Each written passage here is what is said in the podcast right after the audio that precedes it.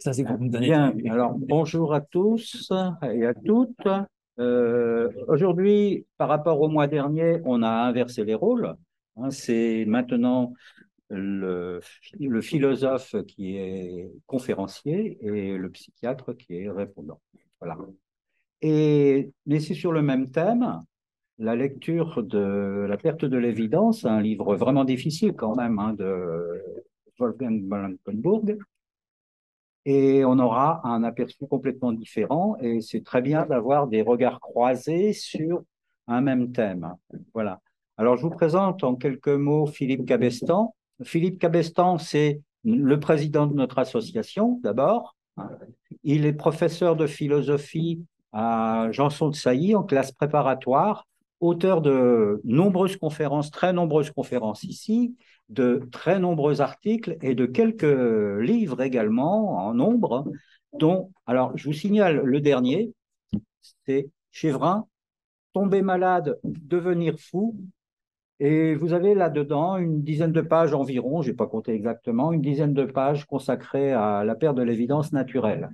Et je vous signale également un autre livre indispensable qui fait partie des, des, des, des ouvrages de base, hein, je parle en particulier pour les étudiants, les jeunes étudiants qui nous rejoignent, c'est écrit en collaboration avec Françoise Dastur, qui est notre présidente honoraire. Ça s'appelle simplement Daseinsanalyse. Voilà. Et je m'autorise par là même, je crois, hein, à présenter le dernier ouvrage de Françoise Dastur chez euh, notre ami Georges, Hein, au cercle herméneutique, analyse de la présence, phénoménologie et thérapie. Voilà.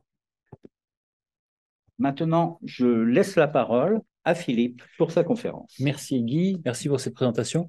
Euh, je me permets juste de m'adresser alors aux étudiants de l'ENS, parce que certains d'entre vous, manifestement, euh, en font partie.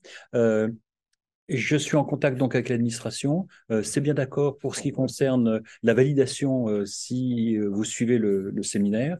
Et simplement, il faudra alors venez me voir peut-être à 4 heures parce qu'on fait une pause de 4 heures à 4 heures et demie. Et puis on se met d'accord sur les modalités, par exemple les modalités qui vous permettront de, valider. Hein. Mais on, en parlera entre nous à, à 4 heures, 4 heures et demie si vous en êtes d'accord. D'accord? Voilà. Euh, alors, je vais donc, euh, comme l'a annoncé Guy, je vais parler donc de, du livre de Blankenburg, La perte de l'évidence naturelle. Euh, un livre difficile, hein, il faut le reconnaître. C'est au fond, en me replongeant dedans, je me suis aperçu à quel point ce, livre est, difficile. Guy, comme il l'a dit, l'a abordé, je dirais, d'un point de vue psychiatrique, en privilégiant donc le point de vue psychiatrique. Et moi, ce, ce que je voudrais pour ma part, c'est l'aborder du point de vue proprement phénoménologique, philosophique si vous préférez. Euh, et euh, je donnerai euh, comme titre à mon intervention le titre suivant, La perte de l'évidence naturelle entre égologie transcendantale et analytique existentielle. Alors, je reconnais que mon propos va être un petit peu technique, mais si on veut parler sérieusement de, ce livre, je crois qu'il est difficile de faire abstraction d'un certain nombre de concepts qui sont proprement husserliens ou parfois heideggeriens. Pour introduire mon propos, je voudrais repartir euh, euh, au fond des relations euh, telles qu'on les présente habituellement entre Husserl et Heidegger, parce que vous allez voir, c'est au cœur de, cet ouvrage. souvent, quand on parle de Husserl et de Heidegger, je dirais, on hésite entre la continuité, la parenté, la proximité, ou au contraire, la discontinuité, la rupture, le fossé.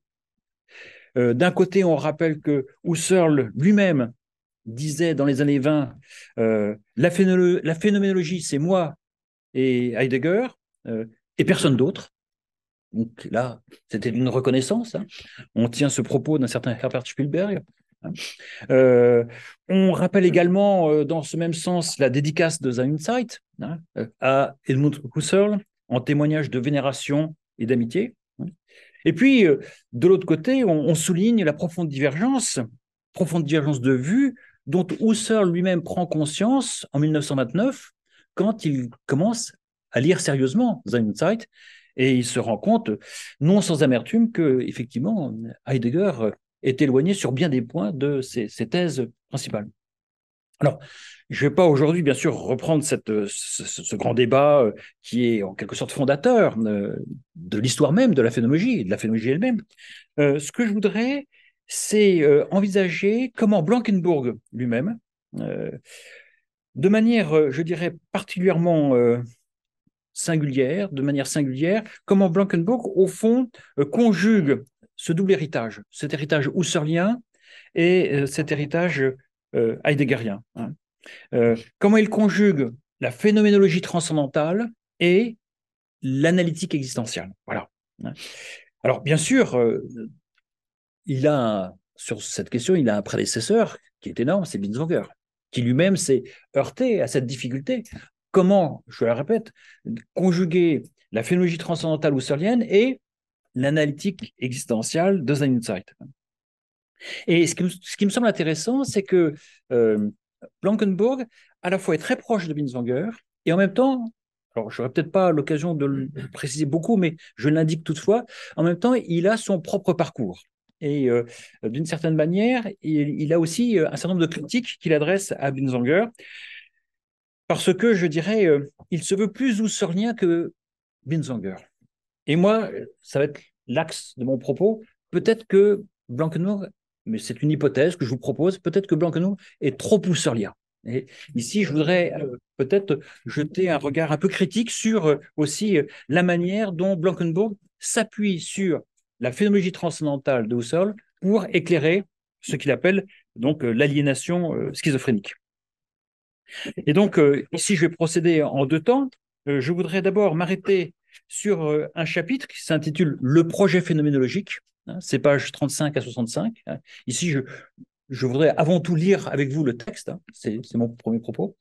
Je voudrais m'arrêter donc sur le projet phénoménologique euh, et voir donc au fond en quel sens euh, Blankenburg entend ce terme de phénoménologie.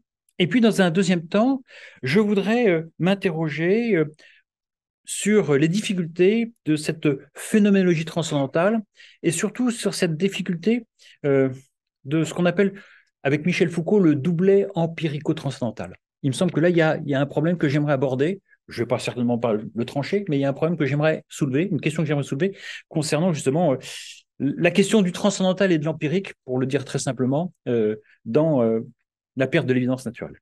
Mais d'abord, très simplement, reprenons ce chapitre intitulé Le projet phénoménologique. Et dans ce chapitre, Blankenburg commence par préciser euh, ce qu'il entend par phénoménologie. Je reprends un tout petit peu euh, ici ses propos.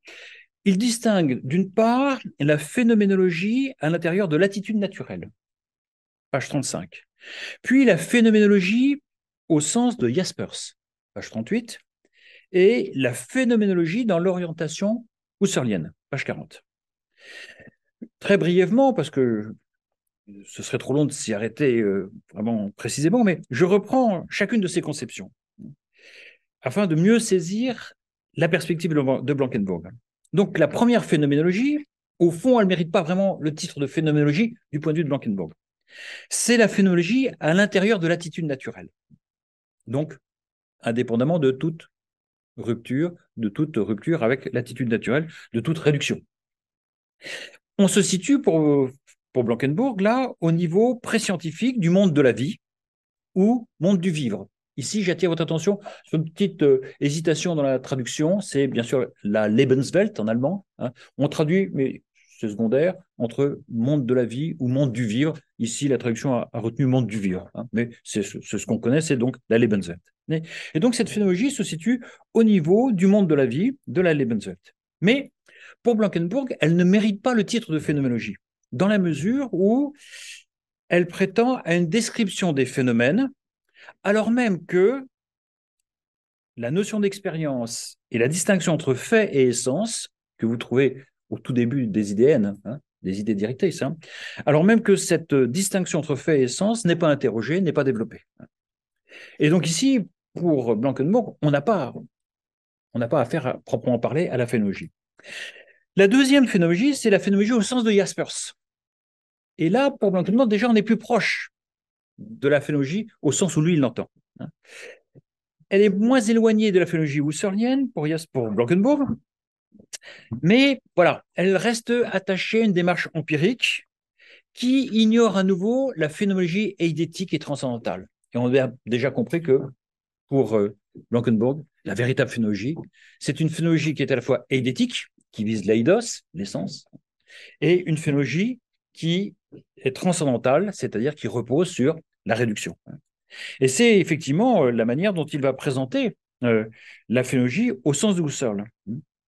Et il rappelle à cette occasion que n'est digne de la dénomination de phénoménologie qu'une philosophie qui d'abord procède à une démarche de réduction. Une, une phénoménologie qui procède à une analyse de, une analyse de l'intentionnalité, euh, mais sous réduction, comme on dit. Et donc ici, euh, pour Blankenburg, il y a vraiment une rupture décisive avec la notion d'époqué, de réduction, euh, de aussi de détermination eidétique, c'est-à-dire la visée de l'essence. Et il va même euh, assez loin puisqu'il considère que les démarches empiriques doivent être subordonnées d'abord à une réduction eidétique. Pour bien comprendre de quoi il s'agit, parce que c'est assez simple en fait, euh, si vous faites euh, une étude des émotions, comme le fait par exemple Sartre dans l'esquisse d'une émotion, hein, l'esquisse d'une phénoménologie des émotions, hein, euh, eh bien, vous avez besoin d'élaborer d'abord un concept d'émotion. Et il n'y a pas de démarche empirique sans d'abord une première élaboration conceptuelle du champ de ce que du champ que l'on veut étudier. Et donc ici, il insiste beaucoup sur la nécessité de, de ce moment édétique. Et donc, il s'interroge sur euh, la possibilité d'une ontologie régionale. Et ceux qui connaissent Husserl là reconnaissent un vocabulaire proprement husserlien. Il s'interroge sur la possibilité d'une ontologie régionale et même sur une ontologie régionale du pathologique. Alors ça, c'est assez intéressant parce qu'il me semble qu'il euh, explique, alors il développe pas, Blankenburg ne développe pas ce point, mais il envisage néanmoins euh, cette idée d'une ontologie régionale du pathologique, qui me semble assez intéressante. Hein. Si je résume très brièvement ce que je viens de dire, je dirais que manifestement, Blankenburg se situe, je dirais, du côté d'une conception husserlienne de la phénoménologie. Et en même temps, et c'est là le point sur lequel je voudrais m'arrêter, il tient à préciser qu'il ne renonce nullement à la Daseinsanalyse. Et donc ici, la question, bien sûr, se pose, c'est comment va-t-il conjuguer un point de vue qui apparemment est très orthodoxe, très husserlien, avec euh, la perspective de la Daseinsanalyse, donc de Heidegger. Et je vais me permettre une citation un tout petit peu longue que je vais analyser précisément et qui me semble importante pour euh, justement essayer de, cerner euh, la question. Je cite donc, euh, page 46 dans, l'ouvrage, euh, je, me permets une petite parenthèse. Pour ceux d'entre vous qui n'auraient pas l'ouvrage, on a l'ouvrage en version PDF. Hein. on a un PDF qu'on peut envoyer aux uns et aux autres. Hein. donc, n'hésitez pas à contacter Guy ou Kiristek ou moi, hein, et on, peut vous faire parvenir la version de l'ouvrage pour pouvoir le travailler. Alors, je reviens à, à ma citation. Page 46, je lis lentement. Blankenborg écrit ceci l'être dans le monde, non pas en tant que structure ontologico-formelle, mais en tant qu'événement se réalisant dans des modifications multiples et à décrire de façon détaillée. Reste aussi pour nous le point de départ. L'élargissement est le fondement plus profond que le problème husserlien de l'internationalité a reçu de Heidegger ne sont pas abandonnés. Le thème principal, maintenant comme avant, est le transcendé du Dasein. Cependant, en revenant au projet phénoménologique de Husserl, est possible une démarche plus libre de présupposer. Pour cela, il n'est pas nécessaire, comme Binswanger le fait, de revenir à l'analyse du Dasein à celle de la structure de l'expérience au sens étroit du mot. Ce qui est décisif, et bien plutôt la reprise de la problématique phénoménologique de la Constitution. je me rends compte en, relisant ça que c'est d'une densité euh, là, et il faut reconnaître que dire, tout le livre est, de ce tonneau, hein, ou de cette farine. Hein. Donc, c'est un livre qui est difficile. Hein. Je vais essayer quand même euh, de reprendre différents éléments de, cette citation. D'abord, d'une manière très générale, ce qui est frappant dans cette citation, mais dans ce chapitre, c'est euh, la volonté de Blankenburg de concilier, et c'est pas facile du tout, de concilier Husserl et Heidegger. Il y a ici une volonté de tenir ensemble, qui peut déjà être interrogée. Est-ce que c'est possible?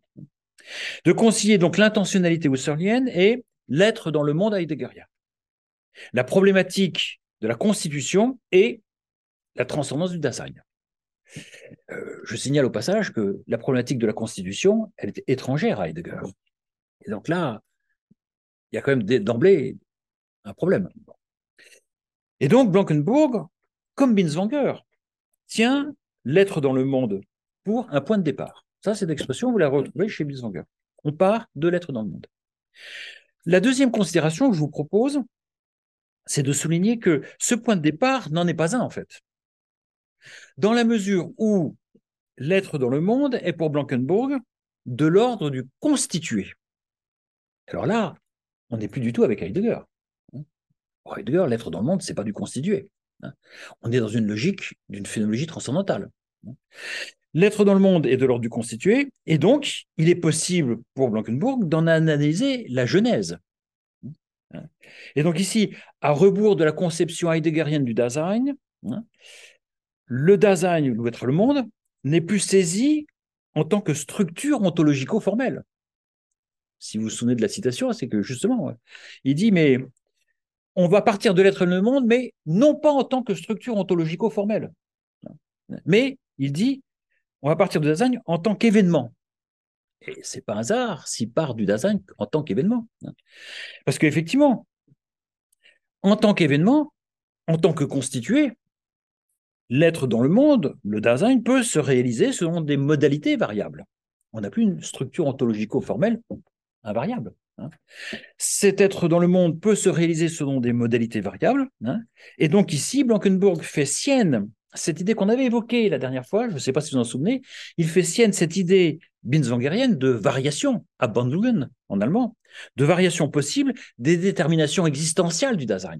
Et là, c'est un point, euh, ça peut paraître un peu technique, hein, mais c'est un point de divergence profond entre la phénoménologie transcendantale et euh, l'analyse existentielle.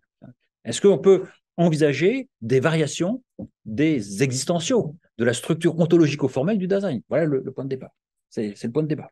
Et on va voir que justement, ça, a une importance pour euh, la suite du propos. Euh, enfin, je dirais ceci, c'est que tout en prenant pour point de départ l'être dans le monde heideggerien, Blankenburg plaide pour un retour au projet phénoménologique de Husserl. Et ici, contrairement donc à Heidegger, Blankenburg demeure fidèle à l'idéalisme transcendantal et à la problématique husserlienne, donc corrélative de la constitution, qu'il s'agisse, dit-il, de la constitution du soi, du monde ou du corps. Et donc ici, on a vraiment une perspective qui est euh, fondamentalement, euh, fondamentalement. Euh, donc, je dirais, Blankenburg se tient dans une perspective essentiellement husserlienne, hein, et il précise qu'il précise qu'il va aborder la folie, l'aliénation schizophrénique, non pas à partir de l'expérience propre au monde de la vie, mais, nous dit-il, à partir de l'expérience phénoménologique au sens de Husserl, donc au regard de laquelle donc le monde de la vie est le corrélat intentionnel de la conscience. Autrement dit, tout le propos se déroule en régime réductif. Il suppose bien sûr la réduction phénoménologique, il suppose donc l'époque transcendantale, ou l'époque phénoménologique. Hein. Et donc, dans cette perspective, qui est transcendantale, on ne va pas constater simplement que X se comporte étrangement, ça ce serait en rester à un point de vue empirique dans le cadre du monde de la vie, mais, nous dit Blankenburg, il convient de dégager les conditions de possibilité de cette impression d'étrangeté. Et là, j'attire votre attention, alors c'est encore un peu technique, mais il me semble que le concept de transcendantal est tiré du côté kantien. On est du côté des conditions de possibilité. Euh, il me semble que c'est une entente, une compréhension, en tout cas, qui peut être discutable du transcendantal au sens de Husserl. Puisque le transcendantal au sens de Husserl, c'est tout simplement ce que dévoile la réduction transcendantale. Et ce n'est pas forcément ce qu'on appelle des conditions de possibilité. Et là, c'est assez intéressant de voir euh, comment, en fait, Blankenburg, il a sa propre lecture euh, essentiellement, euh, qui repose essentiellement sur la crise, hein, la crise des sciences européennes. Hein. c'est le texte qui est privilégié. Hein. C'est pas les IDN, hein, c'est la crise. Et donc ici, ce qui lui importe, c'est de dégager les conditions de possibilité de l'aliénation schizophrénique, de cette impression d'étrangeté qu'éprouve le psychiatre en rencontrant le schizophrène. Et donc, dans le cas d'Anna Rao, puisque maintenant on va arriver à ce cas, puisqu'il est au cœur de ce livre, il s'agit de comprendre de quelle manière la non-évidence, la non-évidence, c'est-à-dire la perte de l'évidence naturelle, est constitutive de son être au monde. Et comme nous allons le voir, pour euh, Blankenburg, la phénoménologie husserlienne semble beaucoup plus féconde, euh, beaucoup plus éclairante que l'analyse existentielle de, Heidegger. Et j'aborde maintenant euh, le deuxième point de, mon propos. C'est donc euh, l'interprétation phénoménologique de la perte de l'évidence naturelle. Ici, je voudrais me poser deux questions. Euh, la première question concerne la perte de l'évidence naturelle et l'époquée transcendantale phénoménologique. Et je voudrais reprendre le terme de Blankenburg, je voudrais me poser cette simple question. La perte de l'évidence naturelle et l'époque transcendantale phénoménologique sont-elles comparables? C'est le mot qui revient à tout moment. Je suppose que c'est vergleichbar en allemand, puisque c'est il n'y a pas 36 mots. Est-ce que c'est comparable? Ça, c'est le premier point. La deuxième question que je voudrais me poser dans cette deuxième partie de mon exposé, c'est, elle concerne la perte de l'évidence naturelle, bien sûr, mais ce que j'aimerais creuser, c'est en quel sens la perte de l'évidence naturelle relève d'un trouble affectant le sujet transcendantal. Ici, ce qui m'intéresse, c'est la perspective proprement transcendantale. Prenons d'abord le premier point, donc. Alors, je, répète, hein, tout à fait. Hein, c'est en quel sens, donc, en quel sens la perte de l'évidence naturelle relève d'un trouble affectant le sujet transcendantal? En quel sens donc la perte de l'évidence naturelle est-elle un ébranlement du sujet transcendantal? Ce qui est très très curieux, hein, si on est bien attentif à ce qu'on écoute. Hein. Est-ce que le sujet transcendantal peut être ébranlé hein? Est-ce que c'est possible euh, C'est ce qu'on va essayer d'approfondir. Mais d'abord, je voudrais revenir sur cette question de la comparabilité euh, de la perte de l'évidence naturelle et de l'époque transcendantale phénoménologique. Alors, il se trouve, puisque Guy l'a signalé, j'ai consacré effectivement dans mon livre quelques pages à, cette question, euh, et je vais pas les reprendre parce que je vais, je vais changer un peu, mais euh, disons que je, je, ne vais pas me contredire, voilà. ça, va, ça va aller dans le même sens. Parce que dans, dans, le texte que j'ai publié, euh, déjà, je témoignais d'un certain scepticisme. Et je vais vous proposer de, de radicaliser ce scepticisme. Alors, expliquons-nous d'abord euh, très simplement. L'idée fondamentale du livre, elle est simple. Vous la connaissez. C'est l'idée que la clé de l'interprétation de la perte de l'évidence naturelle se trouve donc dans l'époque transcendantale phénologique au sens de Husserl. Voilà, ça c'est la grande thèse. Et donc, j'ai envie de dire, ça c'est une thèse pour philosophe. Hein. Ça fait très plaisir aux philosophes de se dire, ben voilà, grâce à la philosophie, on va éclairer l'aliénation schizophrénique. Moi, je suis prudent. Je suis prudent et je me demande si euh, on, ne, cède pas là un peu trop vite à la tentation. Hein. Alors, j'explicite quand même cette thèse, même si on l'a vu la semaine dernière. L'idée, c'est que l'époquée elle-même, au sens phénoménologique, l'époquée, donc le terme grec de suspension, l'époquée est une rupture avec l'attitude naïve naturelle et une rupture avec les évidences de la quotidienneté dans le monde de la vie. Voilà. Ça, c'est, je dirais, une première approche, première définition de l'époquée. Et Blankenburg écrit à ce propos que l'époquée, je le cite là, nous transpose, pour ainsi dire, dans ce point d'Archimède à partir duquel le problème de l'évidence naturelle et de sa perte peut être mis en chantier.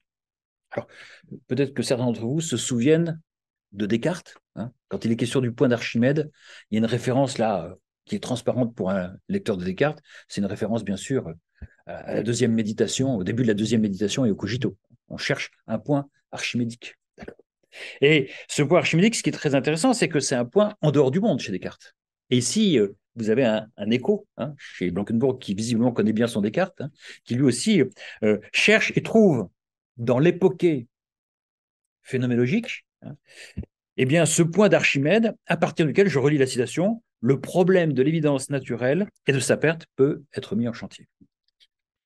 Autrement dit, même s'il n'est pas donné au psychiatre phénoménologue d'éprouver en première personne la perte pathologique de l'évidence naturelle, parce que le psychiatre, normalement, n'est pas un schizophrène.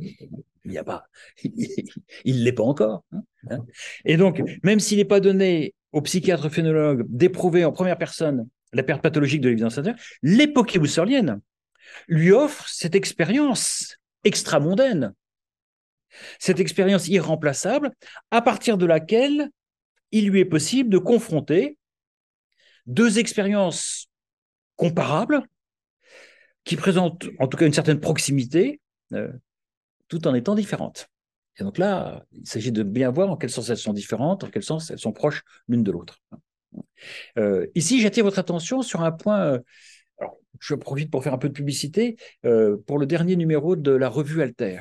La revue de phénoménologie Alter a fêté ses 30 ans d'existence. Hein. Il y a eu un numéro tout à fait exceptionnel, hors série, hein, qui est consacré intitulé Idées au pluriel de la phénologie. Je, le recommande notamment aux étudiants, si vous voulez avoir une idée de la phénologie aujourd'hui, hein, vous avez un article de Dominique Pradel, vous avez un article de Françoise Dastu, oh, je ne vais pas tous les réciter, hein, de Claude Romano, etc. Euh, et puis, pour ma part, j'ai fait un article justement consacré à la question de la possibilité d'une phénologie des psychoses. Euh, et euh, effectivement, on peut se poser cette simple question qui peut détonner ici, parce qu'on pourrait la prendre pour acquise, cette possibilité.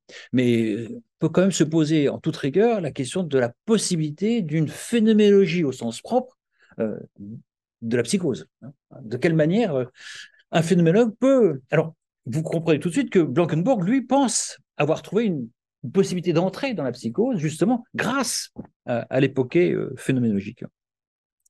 Et donc, je dirais que Blankenburg, ici, euh, en se référant à l'époque phénoménologique, au fond, comme Binswanger, a l'impression qu'il va pouvoir comprendre l'incompréhensible. Et ici, je fais allusion à Jaspers. Euh, Jaspers est quelqu'un qui est frappé par l'incompréhensibilité, au sens psychologique du terme, de, de l'aliénation schizophrénique. Euh, lorsque le schizophrène délire, on comprend rien. On ne comprend pas son délire. Et en fait, on ne comprend rien à sa, à sa folie. Ça, c'est la thèse de Jaspers. Hein. Et même pour lui, c'est un, c'est un critère, je dirais, de la psychose, hein. l'incompréhensible. Hein. Le névroseux, bon, ça, va, c'est pas bien compliqué, même si euh, pour l'aider, alors ça, c'est autre chose, mais bon, on, voit de quoi il est question. Euh, dans le cas des psychoses, on ne voit pas. Ça, c'est la grande idée de Jaspers. Alors, la grande idée de Binswanger comme de Blankenburg, c'est de dire, mais au fond, grâce à la phénologie, nous allons pouvoir pénétrer dans la psychose. Et bien sûr, cette voie d'entrée, pour Blankenburg, c'est l'époquée. C'est l'époquée. Et euh, pour lui, il est possible donc de comprendre l'incompréhensible, hein, euh, et il est possible de comprendre la métamorphose dans le monde du vivre du schizophrène, hein, grâce justement à l'époquée transcendantale phénoménologique, hein, qui donc permet de surmonter l'obstacle d'une description phénoménologique qui, normalement, est en première personne. Une description phénoménologique, elle d'un point de vue husserlien, elle doit se faire selon une démarche réflexive, et donc en première personne. Là, l'époquer, en tant que le psychiatre peut lui-même l'accomplir, peut l'opérer, esquisse une porte d'entrée dans dans la, schizophrénie, dans l'aliénation schizophrénique. Et donc, si la voie réflexive d'une description en première personne ne peut pas être empruntée par le psychiatre, eh bien, cela ne signifie pas qu'une phénoménologie de la psychose, une phénoménologie de l'aliénation schizophrénique soit impossible. Et, donc là, euh, on voit bien comment, pour Blanquenot, comme pour Bisanger, euh, il y a dans la phénoménologie husserlienne une porte d'entrée qui est précieuse. Alors, maintenant, il faut reconnaître que cette perte de l'évidence naturelle diffère profondément de l'époque phénoménologique. Et il faut ici, là, saluer euh, la rigueur et l'honnêteté intellectuelle de Blankenburg. Parce qu'il est le premier, il est le premier, si vous regardez son livre, à souligner le fossé qui existe entre euh, perte de l'évidence naturelle et euh, réduction phénoménologique. Hein. Par exemple, je donne juste deux, trois éléments hein, au passage. Hein. Par exemple, l'époqué, au sens de l'époqué phénoménologique, présente un caractère volontaire, je le décide, alors que la perte de l'évidence naturelle, bien sûr, est involontaire, ce qui n'est pas rien. Euh, de même, dans cette même perspective, alors que le phénoménologue doit surmonter diverses résistances pour pouvoir mettre le monde entre parenthèses, ce n'est pas une opération qui va de soi. Hein. Arriver à mettre entre parenthèses, ou hors circuit, comme on dit, le monde, hein, est problématique pour le phénoménologue. Hein. En revanche, le schizophrène, ou à l'inverse, le schizophrène ignore totalement ces résistances. Le problème, c'est bien plutôt lui, pour lui, de retrouver l'évidence naturelle. Et c'est de surmonter les résistances, alors c'est pas au même sens, mais les résistances qui l'empêchent d'accéder euh, à l'évidence. Alors, euh, il y a un point, je, donc je ne vais pas développer parce que y a, dans le livre, vous verrez, si vous regardez attentivement le texte, il y a, différents, différents, euh, différentes distinctions qui sont accomplies pour montrer le fossé. Il y a un point sur lequel je voudrais m'arrêter pour ma part. C'est celui-ci. c'est que, et là c'est un petit peu technique, mais vous allez comprendre.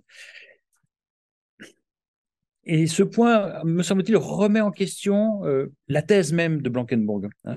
Euh, c'est celui-ci. C'est que l'époque phénoménologique, telle qu'elle est présentée par Husserl d'abord, l'époque phénoménologique, telle qu'elle est présentée déjà dans les idées, alors ce qu'on appelle les idées directrices de 1913, elle porte sur la thèse générale qui caractérise l'attitude naturelle. Et donc l'époque consiste, comme vous le savez, à suspendre ou mettre entre parenthèses, on peut considérer les deux expressions comme synonymes, suspendre, c'est la traduction du grec, hein, à suspendre, à mettre entre parenthèses la réalité du monde. Et donc, nous dit Husserl, à s'interdire tout jugement sur l'existence spatio-temporelle du monde. Je m'appuie ici sur un paragraphe canonique, paragraphe 32 des IDN. On retrouve cette même conception dans la crisis. On retrouve cette même conception de l'époque transcendantale comme mise hors jeu de la validité d'être du monde dans la crise, paragraphe 40. Et comme je vous l'ai dit, euh, en fait, là, les différences sont. On peut, faire une étude savante sur les différences entre l'époque dans les IDN et l'époque dans, la crise, hein, bien sûr. On peut s'interroger ici sur la voie cartésienne, etc. Je ne rentre pas dans, des considérations relativement techniques. Mais ici, la, la, thèse qui est commune à ces deux textes, euh, c'est l'idée donc que l'époque concerne la réalité du monde, l'existence du monde. Je suspends l'existence du monde. Or, et là j'ai un petit regret parce que Jacob Rosinski, pour ceux qui étaient avec nous la, fois dernière, m'avait posé une question et j'ai répondu une bêtise. Jacob Rogozinski, qui est professeur à, Strasbourg, euh, nous a demandé mais est-ce que ça concerne la ourdoxa, cette perte de l'évidence naturelle? C'est-à-dire, ourdoxa, c'est-à-dire l'évidence originaire. Or, j'ai relu le texte et je me suis trompé. Parce que c'est pas la réalité du monde qui se trouve ébranlée chez, Anna Rao. C'est pas ça. Hein, hein. Son étonnement concerne essentiellement la vie quotidienne, c'est-à-dire les objets de la vie quotidienne, comme les relations avec les autres dans la vie quotidienne. Hein. Euh, ce qui lui fait défaut, c'est ce qu'elle appelle parfois aussi les règles du jeu. Mais c'est pas la réalité du monde, c'est pas l'existence du monde. Hein. Hein? je donne, pour que ça soit bien clair, je donne un exemple que j'emprunte bien sûr au texte. Hein. Euh, l'expression règle du jeu se trouve page 77. Je prends un exemple qui revient à plusieurs reprises que j'aime beaucoup. Euh, Anna Rao sait très bien ce qu'est un couteau. Elle sait très bien ce qu'est une fourchette. Elle sait comment on se sert d'un couteau et d'une fourchette. Elle sait comment on s'habille, comment on remercie. Ce qui est intéressant aussi, c'est que on peut remercier, ça veut dire que ça, il a, la relation à l'autre qui est plus, prégnante. Hein, hein. Euh, mais voilà, son savoir reste, on va dire, abstrait. Son savoir reste abstrait au sens où il s'agit d'un savoir qu'elle est incapable de mettre spontanément en œuvre. Et elle ne peut pas le mettre en œuvre, ce savoir, sans. Euh, elle peut pas le mettre en œuvre sans réfléchir aux modalités de sa mise en œuvre. Et c'est ça qui est problématique pour elle. Hein. Autrement dit, si on formule ça dans le vocabulaire de Heidegger, et Blankenburg lui-même reprend le vocabulaire heideggerien, c'est ça qui est intéressant. Si on formule la difficulté d'Anaro dans le vocabulaire de Heidegger, on dira que la perte de l'évidence naturelle, elle concerne, on va dire, l'ustensilité. Alors, ustensilité, là, il y a des problèmes de traduction, mais on ne va pas s'en embarrasser. Hein. Ustensilité, Françoise Dature, que je suis toujours dans ces questions de traduction, elle parle de, euh, de, maniabilité. Hein. Bon, euh, en fait, c'est tout simplement la question de l'être du Zeug, de, l'être de l'outil. Hein. C'est la question donc de la de la Zuhandenheit. Hein. De, donc, c'est ça, maniabilité. Bon. Et ce qui est en question, c'est donc dans l'évidence naturelle, c'est l'ustensilité, la maniabilité ou l'être apporté de la main de l'outil outil, traduisant ici Zeug, hein, utile pour, euh, si vous respectez la traduction de François Bézan, mais ne rentrons pas dans ces questions-là. Hein, hein. Et donc, ce qui m'intéresse, c'est ceci, c'est que l'étonnement d'Anna Rao, euh, cet étonnement sur ce qu'il y a de plus évident pour le sens commun, euh, est en fait radicalement différent de l'étonnement philosophique, radicalement différent de l'étonnement phénologique au sens de Husserl. Et donc, mon objection, vous la voyez tout de suite, c'est mais au fond, est-ce qu'on va éclairer la perte de l'évidence naturelle à partir de l'époqué Est-ce qu'on éclaire? Est-ce que au fond, euh, on parvient à pénétrer, si je puis dire, à comprendre l'incompréhensible? J'ai une tendresse pour Jaspers. Hein. Est-ce qu'on parvient à comprendre l'incompréhensible euh, via euh, l'époqué phénologique Je ne suis pas sûr. En conclusion, je donnerai un deuxième argument. Hein. Mais j'aimerais maintenant aborder un deuxième point toujours dans les temps, ça va Ma deuxième question, c'était donc en quel sens la perte de l'évidence naturelle relève d'un trouble affectant le sujet transcendantal? Et euh, je partirai de l'idée que l'interprétation phénoménologique de la perte de l'évidence naturelle repose sur cette idée, et là je cite Blankengour lui-même, elle repose sur l'idée que les altérations empiriquement données auxquelles nous avons affaire ici sont à interpréter dans un sens transcendantal. Il ajoute même dans un sens transcendantal et temporal à la fois. Je vais laisser de côté le dernier adjectif qui en fait renvoie à une problématique du parfait a priori dans Zion Site. Point un peu difficile, un peu, technique. Hein. Je voudrais m'arrêter sur ce transcendantal, cet adjectif. Hein. Alors, euh, en note de bas de page, hein, alors vraiment de manière très succincte, euh, Blankenburg précise, transcendantal, eu égard aux conditions de possibilité de l'être dans le monde thématique. On retrouve ici ce que j'ai appelé l'interprétation kantienne du transcendantal chez euh, Husserl. Mais voilà, c'est ainsi qu'il l'interprète. Et donc, maintenant je reviens au texte de Blankenburg, euh, afin de dégager la dimension transcendantale de la perte de l'évidence naturelle, Blankenburg envisage successivement, et là je vais coller au texte, hein, la perte de l'évidence naturelle du point de vue du rapport au monde, ça c'est page 125, du point de vue de la temporation, on pourrait dire, moi je préférerais dire de la temporalisation, hein, c'est Zeitigung, hein, c'est le terme, peu importe, page 137. Puis on va l'envisager du point de vue de la constitution du jeu et de son autonomie, page 144, et enfin du point de vue de la constitution intersubjective. Oui, s'il vous plaît, vous pourriez faire parce que c'est, voilà, c'est juste voilà comme ça, c'est voilà, voilà. Parce que ah, alors, c'est, en fait, je, reprends. Hein, c'est, euh, je, je, reprends. Hein. donc, euh, on va envisager successivement donc la perte de l'évidence naturelle du point de vue du rapport au monde, ça c'est le premier point, du point de vue de la temporation, temporalisation, du point de vue de la constitution du jeu et de son autonomie, et enfin, du point de vue de la constitution intersubjective du monde. Ça, c'est page 157. Oh, J'en ai pour 10 minutes encore. oui, oui, oui t'inquiète pas. Un vieux routier, tu sais. Alors, je ne vais pas pouvoir, je vais pas avoir le temps de, reprendre chacun de ces points. Euh, ce que je regrette, en fait, c'est de ne pas avoir le temps. Mais ça, c'est ma faute. Euh, j'ai pas eu le temps de travailler. Le, plus intéressant, à mon avis, c'est la question de la constitution intersubjective du monde on, aura peut-être l'occasion de, de, l'aborder une autre fois. je vais commencer d'abord par euh, la perte de l'évidence naturelle, donc dans le rapport au monde. Hein.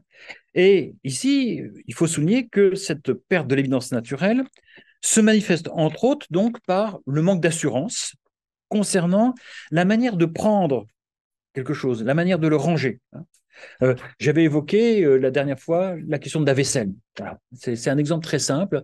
Euh, faire la vaisselle, c'est un véritable casse-tête pour un, arao. Hein, hein. Il en va de même quand il lui faut décider quel type d'étoffe convient à tel type d'habit. Là, ça devient un casse-tête. Page 130. et pour Blankenburg, cet embarras, c'est ça le point important, c'est que cet embarras renvoie à quelque chose qui se situe avant. Et c'est ce avant qui est décisif. Cet embarras d'Anarao se situe donc, euh, renvoie à quelque chose qui se situe avant, et il cite une phrase d'Anna, que vous retrouverez page 131. Je la lis. Beaucoup de gens ne savent pas s'habiller. Ça, se discute. Beaucoup de gens ne savent pas s'habiller. Ils savent aussi qu'ils n'ont pas de goût. D'accord? Mais ils n'en sont pas gênés pour autant.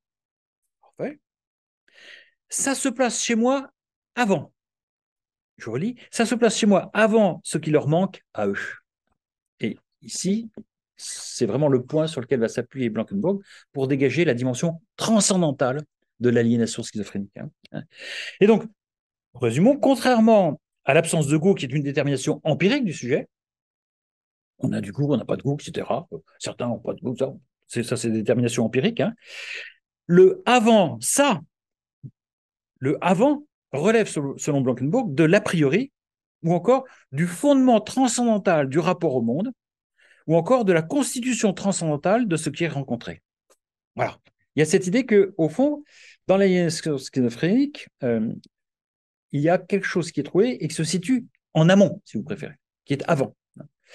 Et donc, ce qui est en question, pour le formuler autrement, c'est le monde prédonné de l'expérience dont la constitution, selon Husserl, relève, alors là on rentre dans des considérations un peu techniques, hein, on relève de la, sa description relève de la phénologie génétique, non plus de la phénologie statique. Hein.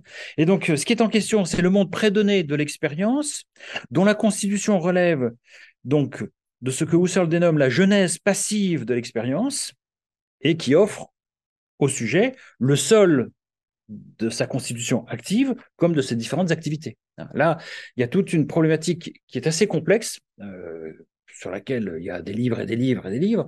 Euh, c'est la question donc de la phénologie génétique en opposition à la phénologie statique, de la constitution du monde prédonné à partir de la fameuse notion qu'on a souvent évoquée ici, des synthèses passives. Euh, c'est des points qui sont assez délicats.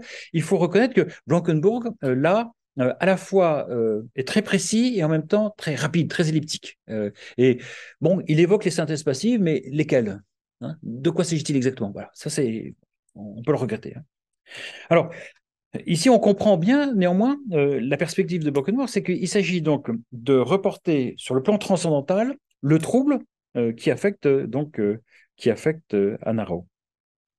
Je vais ici laisser donc la question du parfait a priori et je voudrais me concentrer euh, sur la constitution du jeu ou de soi et la question de l'autonomie hein, que j'ai évoquée et que aborde et qu'aborde Blankenburg. Hein. En effet, nous dit Blankenburg, la perte de l'évidence naturelle se rapporte non seulement à ce qui se rencontre dans le monde, assiette, couteau, etc. Non seulement euh, cela concerne ce qui se rencontre dans le monde sous la forme d'instruments, mais également cette perte d'évidence naturelle concerne le jeu et son autonomie, le jeu ou l'ego. Et donc, pour le résumer en une phrase, parce que c'est assez commode, aller de soi et être soi, aller de soi et être soi, sont également concernés par la perte de l'évidence naturelle.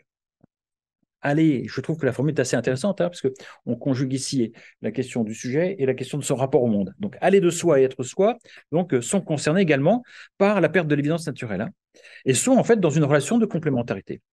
Plus précisément encore, Anne souffre d'une incapacité à juger, à décider par elle-même, à faire quelque chose par elle-même. Et elle a un besoin vital d'un appui qui, en l'occurrence, lui est fourni par sa mère. Et donc, euh, sans sa mère, elle n'envisage pas de vie possible. Hein, parce que s'il faut choisir, décider, euh, faire quelque chose, c'est forcément là, elle ne peut pas le faire. Elle, a besoin de sa mère. Et donc, elle a vraiment un besoin vital de sa mère d'un appui. Hein. Et ici, ce qui intéresse euh, Blankenburg, c'est d'élucider ce manque de confiance. ce manque de confiance en soi, mais dans sa spécificité, je dirais dans sa spécificité de l'aliénation schizophrénique. Et Blankenburg va opposer deux, manques de confiance. Le manque de confiance en soi névrotique et le manque de confiance en soi dans le cas de l'aliénation schizophrénique. Et ici, il va reprendre la distinction husserlienne entre égo transcendantal et égo empirique. Et il écrit alors, le cite, page 152, Celui qui, au sens habituel du mot, manque de confiance en soi, se fait moins confiance. Cela ne signifie pas qu'il ait moins confiance en cette confiance en tant que telle. Il ne s'agit donc pas du soi empirique ou du jeu naturel, mais du soi comme fondement transcendantal de la confiance. Ici, la citation est un peu difficile, hein, je reconnais, mais ce qu'il faut bien comprendre, c'est qu'il y a deux confiances. Il y a deux types de confiance. Il y a la confiance que on a en soi. On peut dire de quelqu'un, oh, il a, il a bien confiance en lui. Et puis, il y a aussi des personnes qui n'ont pas confiance en elles. D'accord. Ça, c'est une constatation empirique. Mais c'est pas cette confiance-là qui intéresse euh, Blankenburg. Ce qui intéresse Blankenburg, c'est la confiance en cette confiance. Et qui, pour lui, relève du transcendantal. Autrement dit, Anne ou souffre d'un manque de confiance dans sa propre confiance en soi. Et ici, le jeu transcendantal est posé comme instance de fondation de la confiance dans le monde, comme de la confiance en soi. On voit bien ici comment euh, euh, l'opposition du transcendantal empirique est mobilisée pour penser euh, une perte de confiance, mais une perte de confiance qui n'est pas celle du névrosé, de celui qui souffre d'un complexe d'infériorité, de celui qui n'a pas confiance en lui. Mais ce qu'il faut arriver à comprendre, et je vais vous, pour tout vous dire, je suis pas sûr de comprendre. Tout simplement. Ce qu'il faut arriver à comprendre, c'est que c'est pas cette confiance qui est en jeu, mais c'est la confiance dans la confiance qui est en jeu. Et c'est une phrase qui, euh, en fait, qui m'est énigmatique. Hein. Je ne suis pas sûr de la comprendre. Vous la Et puis alors, euh, ce qu'il faudrait maintenant, mais je ne vais pas prolonger parce que je voudrais conclure, euh, il faudrait bien sûr envisager euh, la perte de l'évidence donc à partir de la constitution intersubjective transcendantale du monde. Ce serait ben, l'idée, on la connaît maintenant, c'est l'idée qu'il faut penser l'aliénation schizophrénique à partir donc de ce, que Foucault appelle le doublé empirico-transcendantal et qu'il critique hein, pour sa part. Hein. Alors, deux mots de conclusion. D'abord, je voudrais revenir sur l'interprétation du avant. ce avant euh, que prononce Anna euh, et son interprétation par Blankenburg. Et je voudrais aussi revenir sur cette distinction entre deux formes de confiance, hein, pour vous dire tout simplement que cette distinction, elle me laisse très perplexe. Hein. Euh, pourquoi? Parce que, me semble-t-il, il y a mais bon, ça, c'est la perspective de Blankenburg qui est vraiment intéressante, qui est très impressionnante. Hein. ça, je, ça n'en retire rien. Mais il y a, me semble-t-il, et ce qui est discutable, c'est qu'il y a une volonté de transcendantaliser l'aliénation schizophrénique. Et je ne suis pas sûr qu'on gagne à une telle opération. Je ne suis pas sûr qu'en transcendantalisant l'aliénation schizophrénique, on l'éclaire beaucoup. Hein. Pourquoi? Parce que cette transcendantalisation conduit Blankenburg à distinguer entre le sujet transcendantal et le sujet empirique, au point d'en faire deux sujets aux propriétés distinctes. Mais ces deux sujets euh, sont censés néanmoins ne former qu'un seul sujet qu'un cogito. Alors, je vais vous dire que derrière ces considérations, il y a quelqu'un qu'on a eu l'occasion d'inviter ici, pour lequel j'ai beaucoup d'admiration, c'est Claude Romano. Et euh, toute cette critique, il y a toute une critique de l'égologie, euh, qu'elle soit cartésienne ou peu importe, hein, de l'égologie husserlienne, dans son dernier livre, que je vous recommande, même s'il est un peu long, hein, qui s'intitule euh, L'identité humaine en dialogue. Hein. c'est paru il y, a, il y a deux ans. Je vous renvoie plus précisément à la page 158 hein, pour la question de l'ego transcendantal et euh, de l'ego empirique. Hein. Effectivement, Claude Romano souligne cette difficulté euh, qu'on avait souligné déjà avec Françoise Dassur euh, dans notre livre sur la Dasein-Analyse, hein, c'est la difficulté de, de comprendre en fait ce, paradoxe, ce, ce, paradoxe d'un sujet qui est à la fois transcendantal et empirique, qui est un seul sujet et qui en même temps est constitué de deux, enfin, est formé de deux instances, de deux égaux qui ont des propriétés qui ne sont pas les mêmes. Et donc là, il y a, une véritable difficulté. Et cette difficulté, me semble-t-il, on, la retrouve aussi euh, euh, chez Blankenburg, dans la mesure où il y a une sorte d'hypostase, si je puis dire, du sujet transcendantal, avec sa propre confiance dans le monde, euh, sa propre confiance dans la confiance, qui me semble en fait très très problématique. Est-ce qu'on n'a pas là affaire à une invention à une création? Là, je ne vais pas plus loin, mais il me semble que là, il y a une difficulté. L'autre difficulté qui me semble, euh, que je voudrais souligner, elle concerne l'époque transcendantale phénoménologique.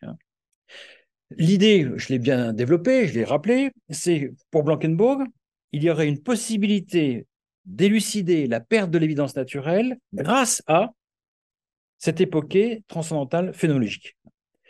Et je ne vous cache pas que, en fait, Blankenburg s'appuie sur un, élément qui, dans l'histoire de la phénologie, a suscité bien des objections, bien des critiques.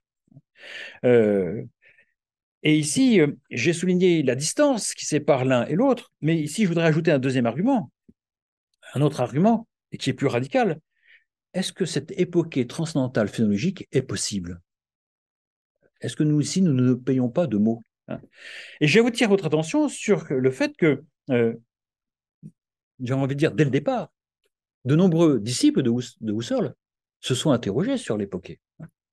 C'est quelque chose qui est bien connu dans l'histoire de la phénologie, c'est que l'époque transcendantale semble une opération. Euh, pourquoi une opération impossible?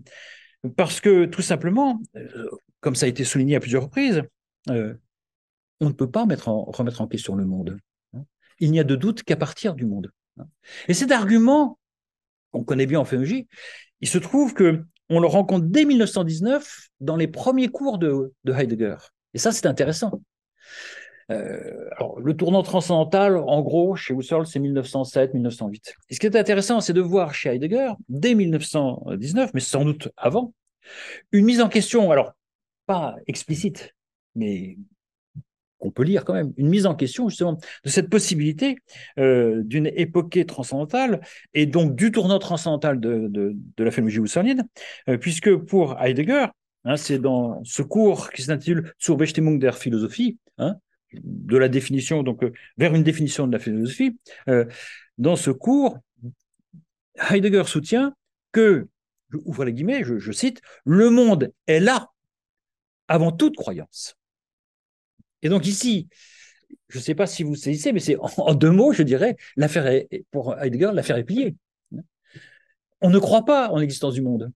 Ça, c'est un argument sceptique, mais on peut pas ne pas, on, ne croit pas, on ne peut pas ne pas croire ou, croire, puisque la question ne se pose pas si on croit au monde. Hein. La question de la croyance se pose à partir du monde.